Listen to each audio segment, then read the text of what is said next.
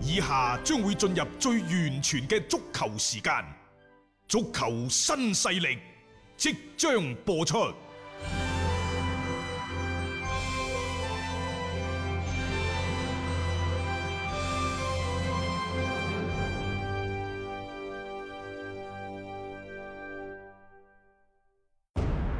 足球場，英雄地，幾多難忘時刻。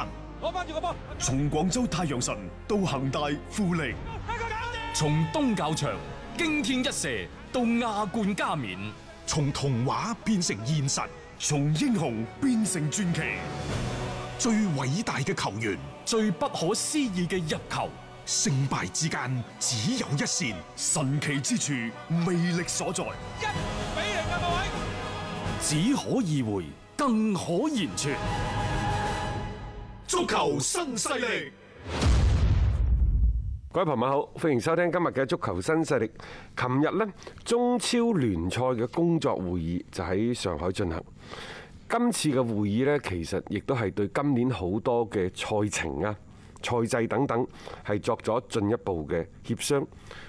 更加多嘅細節呢，亦都陸續咁樣就流露出嚟。嗯。誒，最大嘅消息呢，其實就係莫過於今季嘅中超聯賽嘅降級名額呢，將會從兩個減少到一點五個。嗯咁樣意味住呢，就係如果真係要打呢一個降級淘汰賽 嘅話，各即係級淘汰賽，最尾嗰兩隊波困埋一齊，輸嗰個就肯定降班。嗯。贏嗰個呢，仲有就可以做雲達不來梅唉，做打附加賽，打附加賽。係啊即係呢個，即係其實個版本同之前流出嘅都幾相似啦，一點五個個名額嚇，所以呢個就係中國足球協會慣常嘅做法，係先揾啲呢就係比較相近嘅馬甲號，放咗啲消息出嚟，然之後呢就睇下大家嘅反應如何。因為喺呢個會議之前呢，就係呢個賽季取消升降級嘅呼聲其實比較高，但係中國足球協會由頭到尾呢。都係冇明確表態，咁啊按照知情人士啲馬甲大號呢，就喺度透露就話。之所以足協唔願意取消降級，一方面係取消降級對於聯賽嘅賽程賽制影響好大，另一方面呢，就係本賽季中甲有多支球隊表達咗強烈嘅衝超嘅欲望。從中國足球協會角度嚟睇呢就希望更加多有實力、有野心嘅俱樂部就進入頂級聯賽咁話。但係實際上我又覺得呢樣嘢佢唔矛盾喎，你順勢抗軍，你今年唔降班，冇錯啊！然之後嗰度升兩隊中甲上嚟，即係冇人話唔俾升班嗱，㗎，其實。即係你啱啱講到啦，啲馬甲講咧，就一方面就係對呢個賽程影響太大，第二呢，就係即係好多嘅中甲球隊表達咗強烈嘅衝超嘅慾望，而佢自己亦都希望更多有實力、有野心俱樂部進進入頂級聯賽。但係你而家降班升降班嘅名額得一點五個，即係咪比平時仲少咗，比往年仲少咗而喎？而且係等於係即係將中甲嗰啲球隊嗰種機會啄 咗，咁咁你話係咪啊即係一種自相矛盾嘅講法呢？冇錯，誒，到底呢一個所謂嘅唔取消升降級，係咪即係真正嘅真正嘅嗰個嗰個誒所謂嗯，佢意圖啊嘅，意圖啊嗯？係咪就係為咗呢一個保證，你中甲更加都有實力、有野心嘅球隊衝上中超咧？如果係嘅話，咁你不如抗軍升四隊。係啊，係啊，你你馬上擴大成個聯賽規模，咪將嗰啲真係有能力、有咁嘅心思去踢中超嘅球隊，即係佢有咁嘅能力，佢自然衝到上嚟㗎啦。咁佢衝到上嚟嘅話，咁你咪順勢擴軍啦。你唔降組，對中超原先嘅嗰個根基係冇咩太大嘅一個嘅喐動喎。話而家中甲陣營當中呢，長春亞泰一路非常之希望重返中超。啊上個賽季已經功虧一簣嘅啦。咁然之後呢，就係杭州綠城呢，亦都有好強烈嘅衝超嘅慾望。因為呢，就俱樂部管理層同投資方簽訂嘅合同當中，工作合同啊，就有三年要重返中超呢個條款。啊，就話呢，就經過兩年嘅沉澱之後呢，積澱之後，杭州綠城亦都肯定呢，就要全力再對呢一個中超嘅資格發起衝擊。嗯又話呢，就成都興城嘅資金就非常之雄厚，對足球投資嘅熱情亦都好大。啊，告別中超版圖多年之後呢，即係成都包括四川啊四等川等。係啦，有亦機都非會。嗯常之渴望咧重返中超，雲雲。嘿，總之就係一句講晒啦，就有咁多隊波都想玩中超嘅。咁所以呢，我哋一定要保留呢一個升降級，啊但名額又 減少。即係你又既保住咗而家所謂中超球隊嘅利益嚇，定抑或點樣樣嘅？即係好似感覺係有啲自相矛盾嘅一啲説法嚟啦。誒點解我哋嘅聯賽唔順勢擴軍呢？咁另一邊廂呢，有八隊中超嘅球隊呢，就希望即係取消升降級。嗯。但係佢哋與此同時，佢哋亦都話呢，可以只升不降。啊，中超就抗軍。即係唔影響佢哋啊嘛啊。誒八家取消，即係啊贊同取消降級嗯嗱。即係唔係唔係取消升級喎？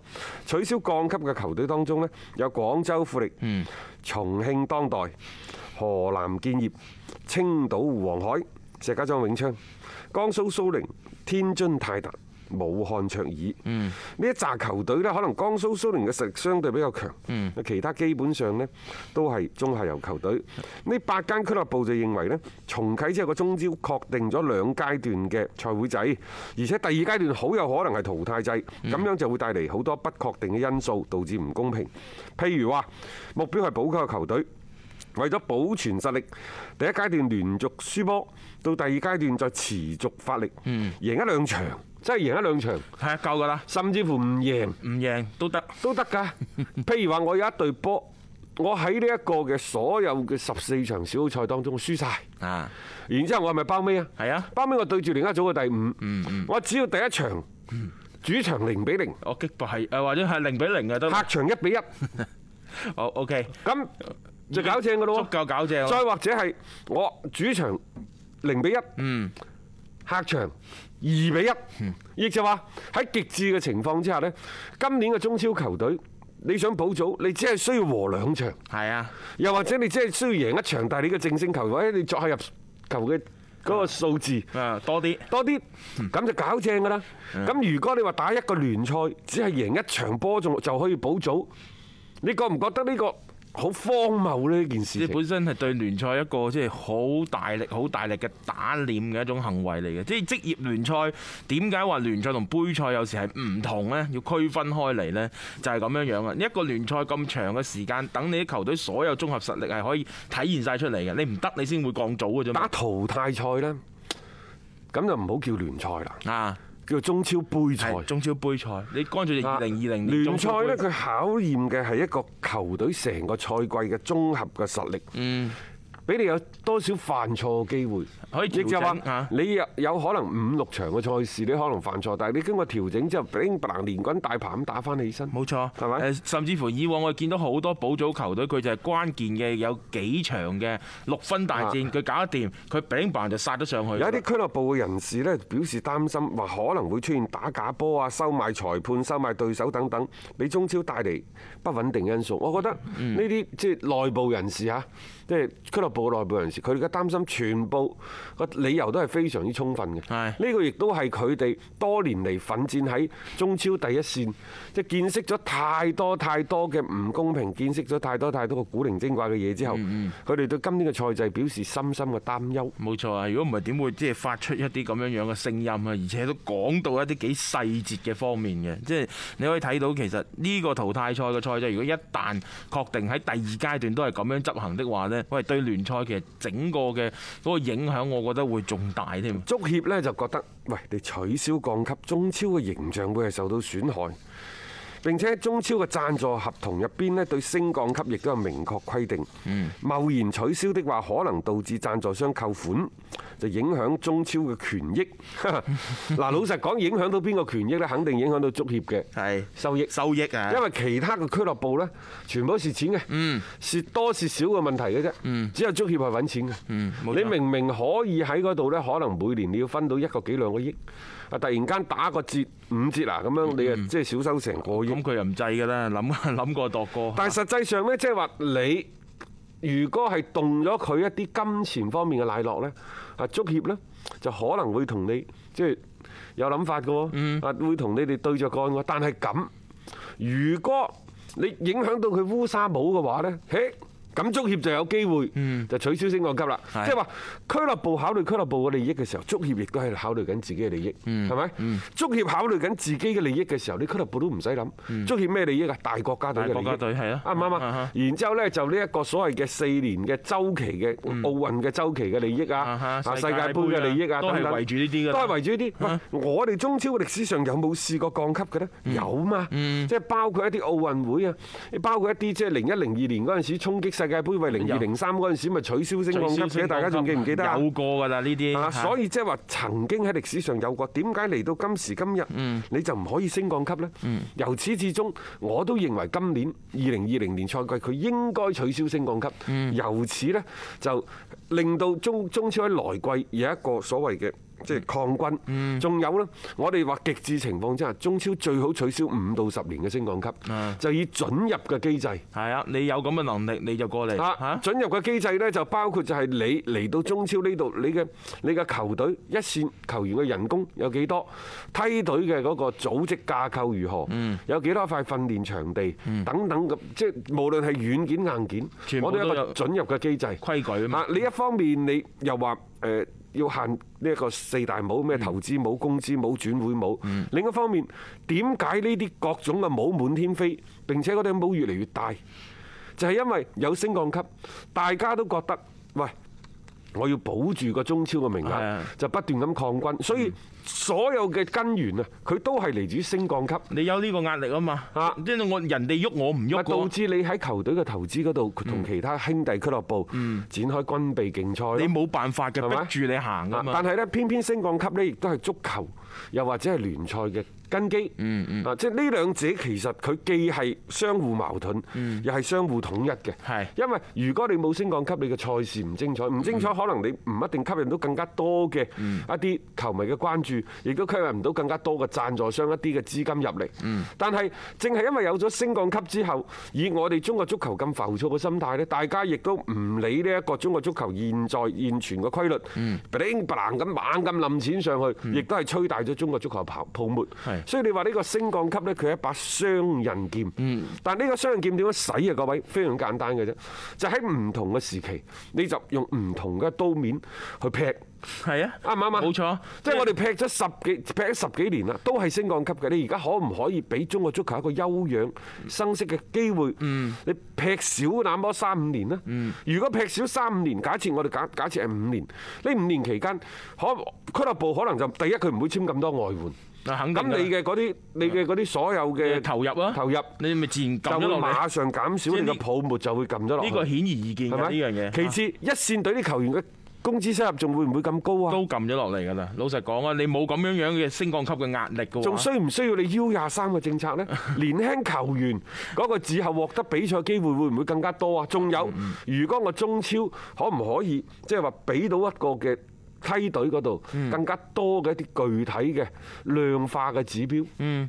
量化指標啊即係等佢其實係有一個要求俾到落去嘅，冇錯即係等佢哋可以其實咁我哋講咁多咧，都係希望即係話即係你就呢個年輕球員嘅一個問題上面，佢有更加多嘅比賽嘅機會嘅啫。咁呢個你其實可以去做㗎嘛。咁講翻升降級呢個權利喺邊度呢？嗱，我又兜翻轉頭講下，嗯升降級嘅權利唔喺中超聯賽咩籌備會議、嗯工作會議呢度，呢個會議只係俾你一個窗口，俾你一個台階去表達你俱樂部嘅願望。嗯冇錯，又或者呢個窗口，佢亦都唔算係一個正規嘅窗口，佢應該係一個類似溝溝通會。係啊，通氣㗎通 氣會，又或者咧係座談會嗰度提出呢啲嚇，即係又或者係理論研討會嗰度提出呢啲嗯要求。佢都唔係好劍拔弩張㗎啊嗰啲工作會議係咩？工作會議就係喺既定嘅方針政策嘅前提之下，我哋將一啲細節進一步將佢細嗯細化嗯化落實，咁樣先叫工作會議啊嘛。嚇，即係話取消升降級與否，佢應該更加多喺啲務虛性質嘅會議嗰度，嗯經過充分嘅討論醖釀之後，你再去決定。係而家呢個工作會議講到明工作，佢係務實㗎啦。係啊，講到底就係你啲俱樂部點樣嚟啊，你啲飲食點啊，嗯你啲球員如何管理啊，傷病如何處理啊。即係呢啲啊落賽程到點樣安細排節㗎啦好細節嘅。即好啦係又就係圍繞住七月二十五號開波嘅中超。好啦，咁喂，中超嘅升降班嘅權利喺邊度？佢既係喺可能以後會成立嘅中超聯盟，又或者係中超聯賽理理事會呢度，嗯啊中國聯賽理事職業聯賽理事會呢度，但係最尾嘅定奪權呢，其實喺足協。足協啊嗱呢樣嘢係毋庸置疑嘅，係因為你再參考翻歐洲所有嘅賽事，嗯你升降級與否，其實喺英格蘭足協、西班牙足協、意大利足協咧，佢哋有一票否決權。冇錯，即係到最後關鍵點嗰度，佢話唔得就唔得㗎啦。啊啊冇錯，即係呢啲呢係對聯聯賽嘅整體嘅架構嗰方面呢，嗯人哋一票否其決。實啱嘅，即係一個保險嚟啊㗎，即係你唔好亂嚟啊嘛，有時啊啊，你要有一個咁樣樣嘅裁決。你再睇翻英超聯喺過去咁多年之間，佢最多嘅時候係廿二隊，啊嗯好似有冇試過廿四隊我唔記得啦。佢曾肯定試過廿二隊，後尾呢，再慢慢慢慢調整到去二十隊，嗯升呢一個所謂抗軍，又或者係縮減嘅編制等等，其實亦全部都可以，係即係佢唔係一成不變嘅。嗯嗯，佢係可以去變嘅但係，係啊呢要充啲分嗯可能有唔同嘅天時，亦都可能唔同，有好多你意想唔到嘅意外嘅因素。係。啊即係佢會反影正響唔係你規劃之內嘅。啊，咁你咪大家要充分討論咯。你充分討論咗之後之後出嚟，其實呢個都係大家得出嚟嘅一個共識嘅結果嚟嘅，即係可以去變，就並唔係話唔可以變。但係你點樣變，係咪就係話你真係一刀切落嚟？你話咗點就點呢？即係呢個我覺得係需要去斟酌嘅一樣嘢嚟咯。即係關於呢一個嘅其實升升降級嘅一個問題呢，當然而家足協已經公佈咗出嚟啦。咁今個賽季基本上就係咁行㗎啦，一點五個名額。咁但係到時究竟會產生啲乜嘢嘅問題呢？我哋亦都只能夠拭目以待啦。一個為足彩愛好者度身訂造嘅全新資訊平台北單體育，經已全面上線。北單體育擁有基於北京單場賽事作出全面評估嘅優秀團隊，雲集張達斌、陳奕明、鐘毅、李漢強、呂建軍等大咖，為你帶嚟更專業嘅賽前預測分析以及賽後總結報告。北單體育無需註冊，一鍵辦理。想避免足彩市場起起伏伏，快啲嚟微信搜索公眾號北單體育。